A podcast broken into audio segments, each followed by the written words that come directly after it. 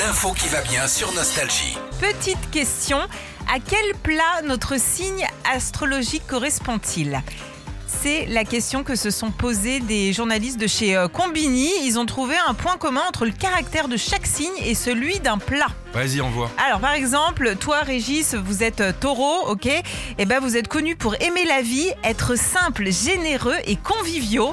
Et vous avez les mêmes caractéristiques qu'une raclette. Ah bah c'est pas mal, hein. Bah C'est ouais, bien. mais c'est un peu vous, je trouve que ça vous résume bien Ouais, les gars. Plus le fromage. quoi. Ouais, c'est bien. Les Gémeaux, eux, bah, ce sont euh, des endives au jambon.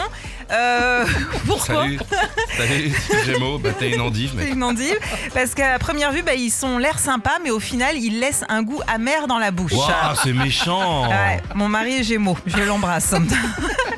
Et puis un petit dernier, tiens, les balances, eux ont un point commun avec euh, les crêpes, ils n'aiment pas la solitude, donc ils ont besoin bah, de tout ce qui est accompagnement, de confiture, de sucre, de Nutella C'est pour mignon. s'épanouir. Toi, t'es quel signe, toi Alors moi je suis scorpion et j'ai regardé apparemment le plat qui me correspond le plus c'est une tarte tatin. Ok, sachant que la tarte tatin a été faite par accident. Donc je sais pas trop comment je dois le prendre. Non, mais non, c'est pas ça, c'est que la tarte tatin, faut la retourner. Ouais aussi. Sinon, on n'a pas le même goût. Et quand on te retourne, il y a du sucre. Voilà, c'est bien. Nostalgie.